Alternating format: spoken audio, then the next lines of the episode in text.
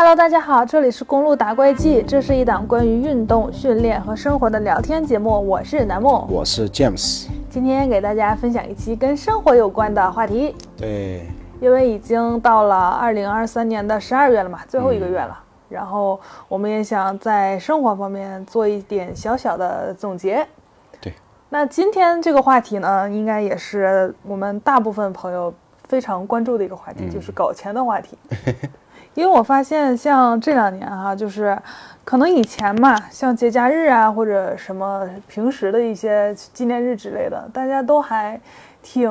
就是热闹的。嗯。但是我发现今年，不管是看朋友圈还是什么的，在这一方面的一些，不管是消费啊，还是所谓的阵仗，大家就都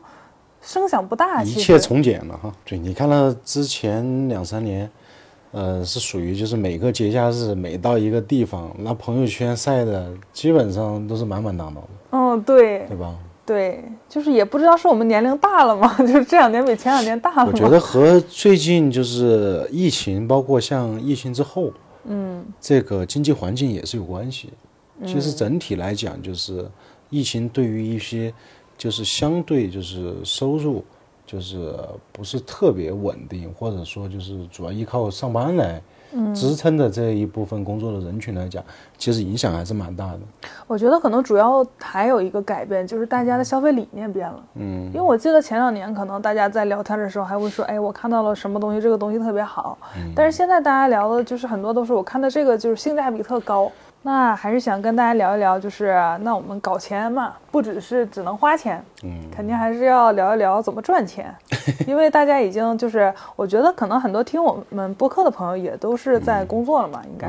所以可能对于这方面还是比较在意的，嗯，那我们想和大家先聊一聊，就是先从你的方面聊一聊，嗯，就是因为你是一直从事在健身行业嘛，因为可能听我们很多就是播客的朋友也都是。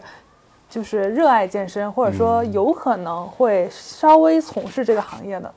那想跟你聊一下，就是比如说开一家工作室啊，现在还属于一个赚钱的行业吗？其实现在的健身行业和就是之前还是有比较大的一个变化。嗯，就是健身行业的话，从我出来工作大概在一二年左右开始，嗯，呃，然后在一二年到一八年左右。也就是相当于是黄呃那个房地产的黄金时间，这一段时间哈，就是所有整体的经济大环境都比较向好，不管是房地产，然后包括像就是呃整个的一个大的经济环境都比较好。嗯，那个时候再加上我们健身行业也是处于一个高速发展的一个阶段。对。那么在那个阶段，不管你是在这个行业的创业者，还是从业者，嗯，其实相对来讲都能。瓜分到这一部分的福利，对，因为我觉得就是在我没有接触这个行业之前，我觉得就是在健身行业工作还挺赚钱的，就一个月的薪水还是蛮可观的。其实就是在健身行业工作的话，我觉得就是第一个就是他对于你的不管是学历也好，就是知识储备也好，还是什么也好，可能就是说相对来讲，就是在前些年，嗯，要求不是那么高。但是你肯定是要学习的，对吧？对，我在这个行业之后，你必须要不断的去精进自己才行。嗯，那个时候对于人才的需求量比较大，嗯，需求量比较大，而且市市场也比较旺，属于一个很好入局的阶段。对，市场也比较旺。那么那个时候就是就存在就是说，呃，一个问题就是我真的是不管是在哪个地方，就是我选择相对好一点的地段，我只要开家店，好像预售啊，或者是卖卡呀、会员啊都有。嗯，都有，嗯啊，那个时候就是相对来讲，就是整个模式也趋向于对于员工来讲比较有利的，嗯，什么意思？就是说他相对给到的佣金啊，那个薪资收入啊，嗯，就比例相对比较高。后面慢慢慢慢越卷越高，就导致了一个这个行业就是用工成本很高，确实，就用工成本很高。当然，作为从业者来讲，那肯定是非常非是非常开心的，对吧？我在这个行业工作，我是很开心的。呃，因为你的收入其实比大部分很多工作的收入，它都要高，就比很多的，说实话，比成都的很多白领工资要高得多。对，收入咱不说其他城市嘛，对对对，收入都要高。那么就是到了现在，包括就是特别是像，呃，疫情或者是疫情之后，因为这个疫情导致这个整个健身市场出现了一些，呃，不少的一些负面新闻，比如说像有一些大的品牌。嗯，它的这个店面倒闭啊也好，还有就是什么什么之类的也好，那么就是因为第一个就是健身俱乐部，它其实以往的财务模型还是更多的依靠的是这个现金流去跑，嗯，纯粹的现金流去跑。当然，如果说从整个就是比较相对比较细致的这个财务核算来讲，其实很多店它是不赚钱的，嗯，它是不赚钱，只是说看着我账上可能有点钱，但是其实它是不赚钱的。公司不赚钱，但是员工正常员员工能到赚到钱，公司不赚钱。嗯，那么就是通过疫情之后，那么就是有了一部分的这样子的负面新闻出现。嗯，不管是有一些方面的一些政策也好，还是市场也好，就导致了这个行业现在是面临一个必须要转型的一个阶段，因为有一些政策也会即将的，就是下来。嗯，有些地方已经试点了。那么现在就是健身行业，如果说要想入局。啊，或者说是想要在跨境这个行业里面来，那么如果说作为一个创业者，或者是想要把这个做一个做成一个事业来讲，那么你的这个经营模型肯定和以前是不一样的了。嗯，啊，特别是我们之前在做健身行业的很多的这个小伙伴，他其实对于财务来讲不是特别理解，对，不是特别理解，他可能觉得就是说我今天收了一百块钱，嗯，这百块钱就是我的了，嗯，对吧？那么你还要即将提供的服务，你提供服务的周期是多久？那么其实都是在这一这这个生意里面它所存在的成本。嗯，我需要提供一些什么样的成本去服务于他？我是需要提供多少教练？嗯，提供多长时间的教学？还有就是这个课程要多长时间能耗掉？嗯，其实这个都是需要去这个仔细的核算的。那么现在就是这个行业其实也有很多一些品牌做了转型，然后转型它是有阵痛期的，嗯，呃，所谓的阵痛期是什么？有些他把这个呃像以前我直接办卡办一年两年三年私教课直接买五十节一百节三五百节的这种，嗯，这种方式啊，就是暂停掉调整下来，因为你的服务周期太长，对，服务周期太长，而且健身它这个不像其他的一些刚需型的一些行业，嗯，它是可能在某一些嗯，因素受影响的情况下，它可能是第一个被停掉的一个选项。对，比如说我疫情来了，或者是我身体不舒服，或者是我怎么怎么样，工作变动了，那第一个停的肯定就是这个。对，对吧？肯定就是这个。那么在这种情况下的话，啊，现在嗯，就是这些这些俱乐部啊，工作室也好，他就开始要转型，做一些比如说一些呃按月或者是按次付费的一些场馆。嗯。那么第一个来降低。啊，我们平时店面的硬件设施的一个可能规模，嗯，然后第二就是降低用工的成本，第三就是快速的确认财务收入，嗯，然后第四就是让消费者就是他消费压力更更小。对，因为我发现现在那种，比如说像以前你们可能有一些会员会比较大额度的，就是买课嘛，可能现在大家也不是很提倡这种了，对吧？可能就是小小课时的买一买。然后对上完课了再续，对它跟我们现在消费习惯，包括就是作为消费者来讲，对于这个行业的认识，对它也会有逐渐的变化。因为我觉得这个东西其实也承载了消费者的很多信任感，对吧？因为他不知道你这个地方，毕竟做的是一门生意嘛，你能持续多久？其实它本身的这个商务商商业模式，它是。没有问题的，只是说这个行业就是包括这件事情，健身这个事情，嗯，它对于大部分人来讲，它是一个可持续性比较低的一件事情，嗯，所以说就导致了以前就是很多的俱乐部也好，工作室也好，它有大量的这个未消耗的课程，对，客户未消耗的课程。那么现在他们在转型的过程当中，你要降低你收钱，但是你的支出你并不会降低，你的房租、你的人员成本，包括像。这个薪资，嗯，那么在这个这个情况下，就是会有一个阵痛期，就你有没有足够的资金，比如说度过一段时间，比如说三个月，嗯，啊，能不能有这个钱去度过这个时间，让你完成这个转型，嗯，然后到后面，啊，这个是很重要的，就是三到六个月或者是这个时间。那么所以说，有些老店就是转型成这种模式的话，可能会经历一段时间的痛苦的。嗯，那么就是从如果说做呃做一个新店来讲，改一个新的模式，那么就要核算好它的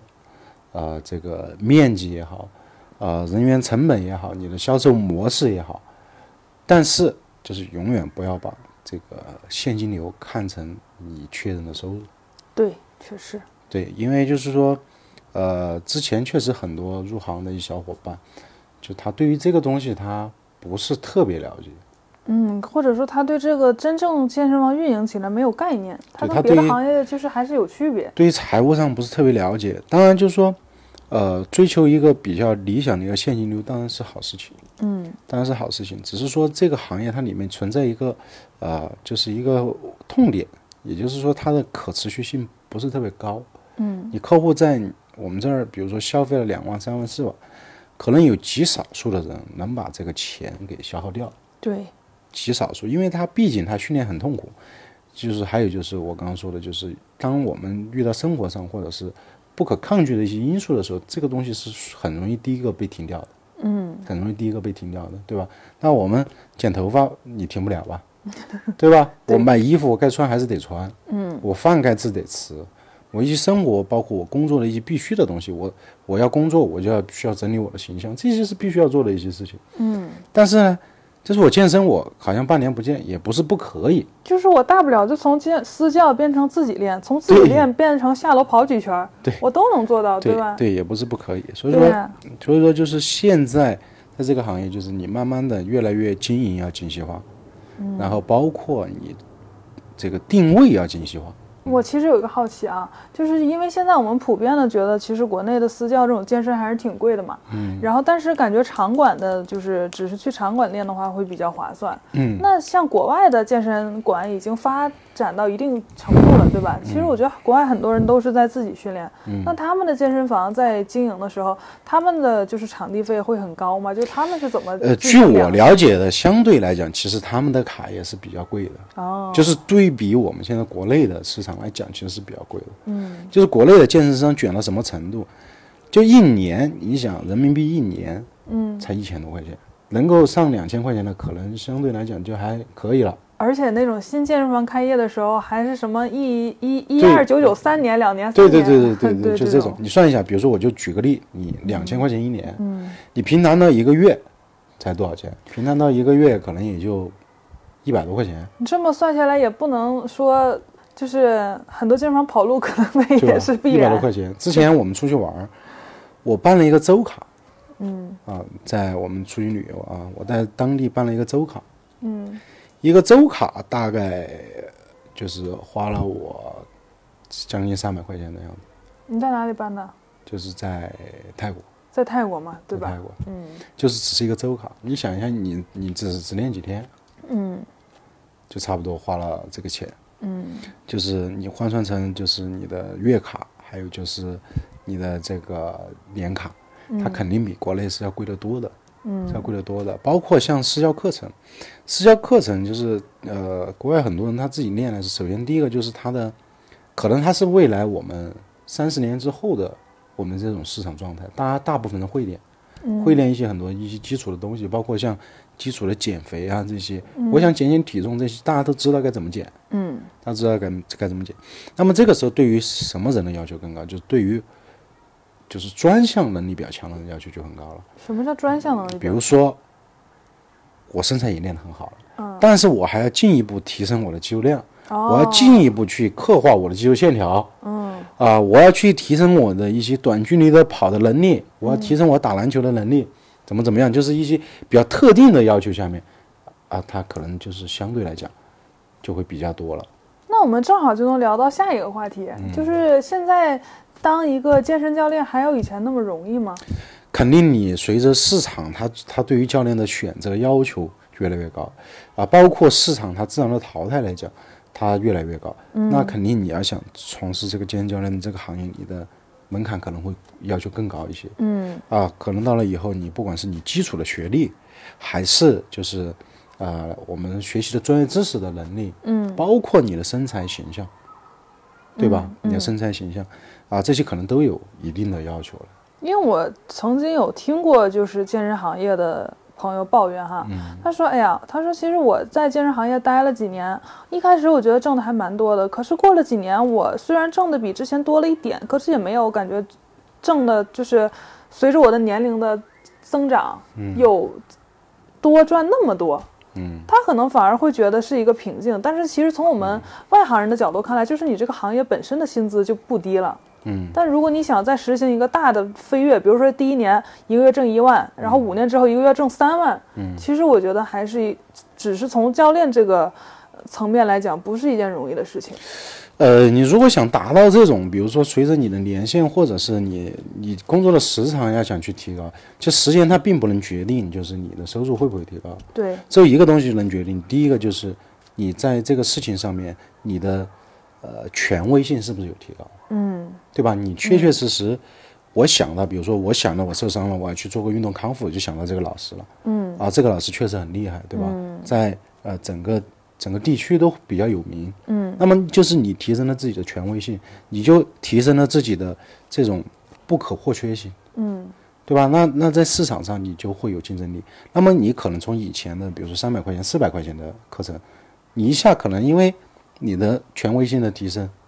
你你的这一部分的提升，你可能能达到一千两千块钱一个小时。哦，对，这个我记得之前我还在有一个群里，他还在问，就是说，嗯，我现在想去上上普拉提课，嗯，然后在成都的可能市区的普通的普拉提馆，一节课是三四百块钱私教，嗯，那现在有一个什么什么普拉提大师说教的特别好，嗯，但他的一节课要七八百块钱，他就在问大家，那我要不要去选那个老师的课？我觉得如果有很多小伙伴想要在某一个领域深耕的话，可能就要朝这个方向发。展对吧？嗯，比如说像健身行业，要么你就成为某一项这个，比如说像普拉提呀，或者就是嗯练力量训练这种，嗯，在这个行业里有自己的一些知名度，嗯，那可能想找你的人供不应求的时候，你可能就要就是把自己的身价提高一点，这样也能符合自身的你认为的价值。对，所有行业其实都是一样的。对，还有一种我觉得就像你刚才说的。对于专项的要求就会变高，嗯，比如说我想跑马拉松，那我想要提升我跑步的能力，那我可能去找一个普通私教的教练，他可能达不到，对他不会这一块，可能他不精 专这一块，他只能帮我把肌肉变大，但我问他怎么提升我的就是跑步能力，他其实没有那么专业，嗯嗯。我觉得可能这个也是一个对。方向。对，只是说，就是每一种需求，它背后的人群可能它有大有小，嗯，它有大有小，就是说看自己想要去针对什么样的人群，嗯，去做而已。对，因为我也觉得现在就是私教没有像以前那么好赚钱了，因为说白了，私教或者说健身房的老板现在不好赚钱了，那员工自然也没有以前那么好赚钱。对，但是呢，就是说优秀的教练。就什么我们所谓什么优秀的教练，就是说，第一个就是你的专业能力也还可以，嗯，第二就是形象也还不错，对，第三你的沟通能力、情商、智商都在线，对，这种老师其实不管是现在还是放到以后，他都会很很吃香，对，都会很吃香，因为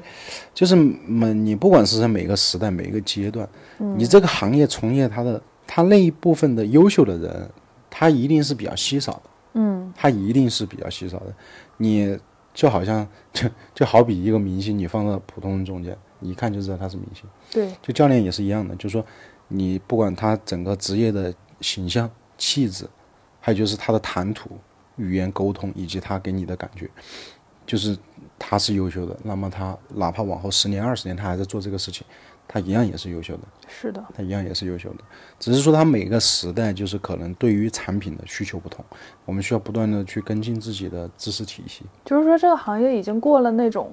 很好挣快钱的阶段。对你如果很水，确确实不好挣钱。对，因为我觉得像以前哈，就是我也是刚知道就是健身房啊要去上私教的时候，可能我还在上大学。对，那个时候你感觉去门口就学校门口嘛，随便一个健身馆，人家教练给你上课。我记得我是毕业的时候上的第一个私教课，大商场里那种，他也是一个退役的运动员。嗯，然后他给我上课，真的，我觉得他大部分时间都在跟我聊天。嗯。我当时就觉得，你说我一节课花了能有二三百块钱吧，嗯，你总是在跟我聊天，把这个时间就过去了，嗯，然后你把钱赚了，我啥也没学着，我还是那么胖乎乎的。我觉得现在这样的老师就没有那么容易能赚到钱了，当时对他来说，我觉得还挺好赚钱的。对，而且因为之前就是市场的就是空白市场比较多，什么意思？就是没有健过身的人很多。嗯，那当时没有见过人身的人很多，呃，你随便走出来一个教练，你说我是专业的，人家你随便给他讲两句，别人都不懂。嗯，对吧？对对对，别人都不懂，他有一个信息差在里面，就是别人不了解。说白了就是你说啥，我觉得嗯应该就是对对对，但是现在很多的人他都健过身，嗯，或者是都有过请私教的这种经历之后，他对于这个事情他就有自己的判断，嗯，他就有自己的一种判断力。虽然他不专业，但是他至少能够从你的职业状态，你和我沟通的方式。包括你给我传递的东西是不是我对于健身想要的东西，嗯，他就能够判断出来你这个教练是不是我想请的，嗯，对吧？因为他对于这个东西有一个已经有一个基础的一个了解和认知了，嗯，所以说就是现对于现在的教练来讲的话，呃，需要第一个就是我觉得，因为它是一个与客户长期保持沟通和服务的一个一个行业，嗯，啊，一种职业，那么首先你得去。我始终觉得，第一步教练也得提升自己的形象，嗯，就是你得让你自己符合这这种你的职业的标准，不管是你的身材，你的。颜值，颜值这东西，它是虽然说是天生占了绝大多数，但是你至少能保证我清爽干净。对，我觉得就不是说让，不是说你一定要长得帅，整容就是变成那种大美女大帅哥，这没必要。对对对，就是你保持一个得体的一个上班的形象，那种感觉就可以了。对，就是别人一看你是一个职业且认真的教练，对，就是就可以了。嗯，呃，因为之前其实因为我也是从业者，其实我发现也有很多的老师他是不在乎自己的形象的。嗯，就是确实，反而就是，嗯，他不注重，因为可能在入行的时候，包括以前的职业环境，他没有进行过这方面的这个职业教育。嗯，职业教育，他可能觉得就是我上班穿个工作服就行了啊，我发型需不需要怎么怎么整一下啊？有些有些单位可能会有要求，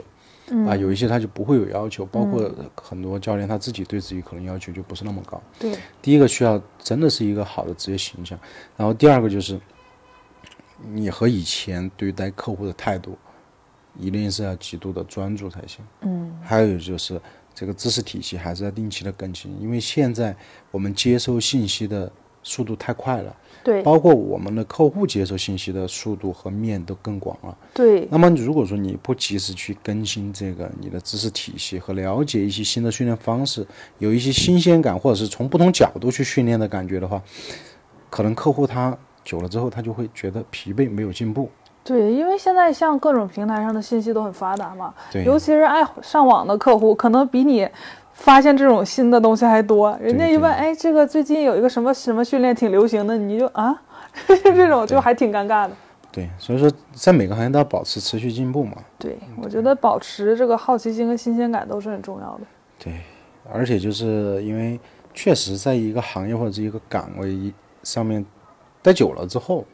其实他可能对于这个东西的激情他会下降，确实有疲倦感嘛。对他肯定是会下降的。那么只能自己不断的去找这个工作的激情，嗯，你去接触新的东西，你未知的东西，或者是你曾经很懵懂的东西，对，去探索一些啊你觉得值得探索的东西，可能对于你的岗位也好，职业也好，他都会注入不同的新鲜感。其实一个人在成长的过程当中是会越来越有激情的。嗯，就是你会觉得自己比原来越来越强，就是知识越来越丰富，那么你其实你的动力会越来越强的。嗯，啊，那我觉得搞钱的部分我们聊到就是聊完我们的主业了嘛，嗯，主要还是想聊一聊副业，就是你有没有觉得现在其实大家很多人就是一边上着班一边都在做副业，其实。就是当他的主业达不到自己预期的那种收入需求的时候，因为现在确实大家开销都太大了，嗯，就经济压力也都比较大，嗯，然后而且又想给自己一个其实保底的一个就是个收入状态嘛，嗯，那其实很多人都在做副业，对，那有你有没有看到我们身边有哪些副业是感觉可以去尝试的？其实我觉得做互联网就是一种，对吧？对，互联网确实是一种，因为其实现在。啊，我觉得现在就是两个世界嘛，就第一个就互联网世界，第二个就是现实世界。呃，其实当我们在生活在现实世界当中，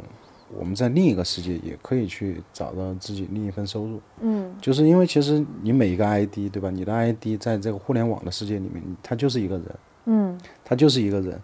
就是怎么去塑造啊，怎么去经营啊。怎么去让别人更加喜欢自己啊？嗯，对吧？其实他也是能够给自己带来一些额外的收入。而且像其实我之前在餐饮行业嘛，就是我们也会请很多博主来门店打卡，嗯这个其实大家现在也都很熟悉了嘛。就平时大家如果有刷什么小红书啊、抖音啊这种习惯，大家也都知道哪些是探店嘛。嗯那我觉得这个对于普通人来说，其实是一个比较好切入的一个角度，因为这个东西它需求量又大，嗯然后对个人的要求没有那么高。因为其实说实话，从我们就是的接触来看，所谓的博主在生活当中跟跟大家相处的，就是没有什么区别。跟他是一样的，其实。就就是我是说，从颜值到气质上面真的是没有。就是我们生活中接触到的很多人，如果你不说，就是不问他的话，你也不知道他在小红书上有做出那么好的成绩。嗯就真的就是除咱们不说那种大博主嘛，我只是嗯说就是能做成一个小副业，赚一点你们零花钱的那种感觉的，嗯真的就是他们平时很多人也有自己的工作，也有生活，然后就是只是说在网络这一块儿，然后赚一点自己的收入，但没有把它当做一个就是完全的重心来做。嗯嗯其实我觉得如果有这一方面就是考虑的，就是我们的听众完全可以去尝试一下。只是说你每一次可能你发你的作品的时候，要稍微就是不要那么随意。对，就是还是要规划一下，比如说去模仿一下你有哪一些你觉得你是喜欢的。反而我觉得，如果是在校的学生的话，机会还更大一些，因为其实学生的时间也很多，然后现在的学生接触就是新鲜的事情，学习的能力都很强，就比我们这些就是工作了的人，他的时间精力都会 更多一些。对，所以反而这个做起来会更适合一些。然后还有一部分人，我觉得就是有专项能力的人，就比如说你本身是一个健身教练啊，你是一个普拉提老师啊，那你在有自己专业领域的时候，你就可以通过互联网把它放大，嗯这样大家能看到你了，他可能就会变成你的副业之一。嗯。这个是我觉得大家可以用来搞钱的副业。嗯嗯。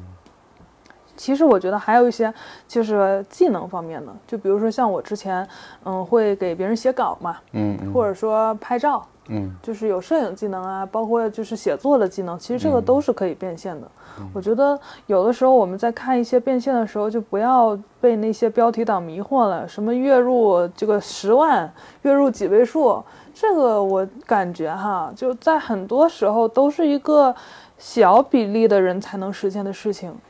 就任何事情你做到了极限，它都能挣不少钱。对，但是对于大众来说，尤其是刚入局的人来说，只是盯着那个数字的话，会让自己完全就是把节奏给打乱了。嗯，就你可能就会想，哎呀，那我怎么一个月赚不到这些钱啊？那我算了，我不做了，就是坚持不下来。嗯嗯我觉得坚持不下来，反而是很多人就是赚不到钱的原因，对，对吧？对所以我们就是想说，在主业跟副业方面，嗯就是跟大家聊一些这一类的话题。嗯因为马上这一年就过去了嘛，嗯，然后我们自己在工作上也其实也有很大的变动，嗯然后新一年呢也有我们自己的一个规划，嗯所以希望大家，哎，新年愿望就是希望我们跟大家都能发财。这个愿望真的现在已经很朴实了，但是又很适合所有朴实，无华，对，非常接地气朴。实而必要。那我们今天就跟大家聊到这儿吧。好，拜拜。然后如果有，如果大家有就是类似的话题想跟我们讨论的话，也欢迎留言或者私信给我们。好，嗯，那我们就下期见喽，好，拜拜。拜拜。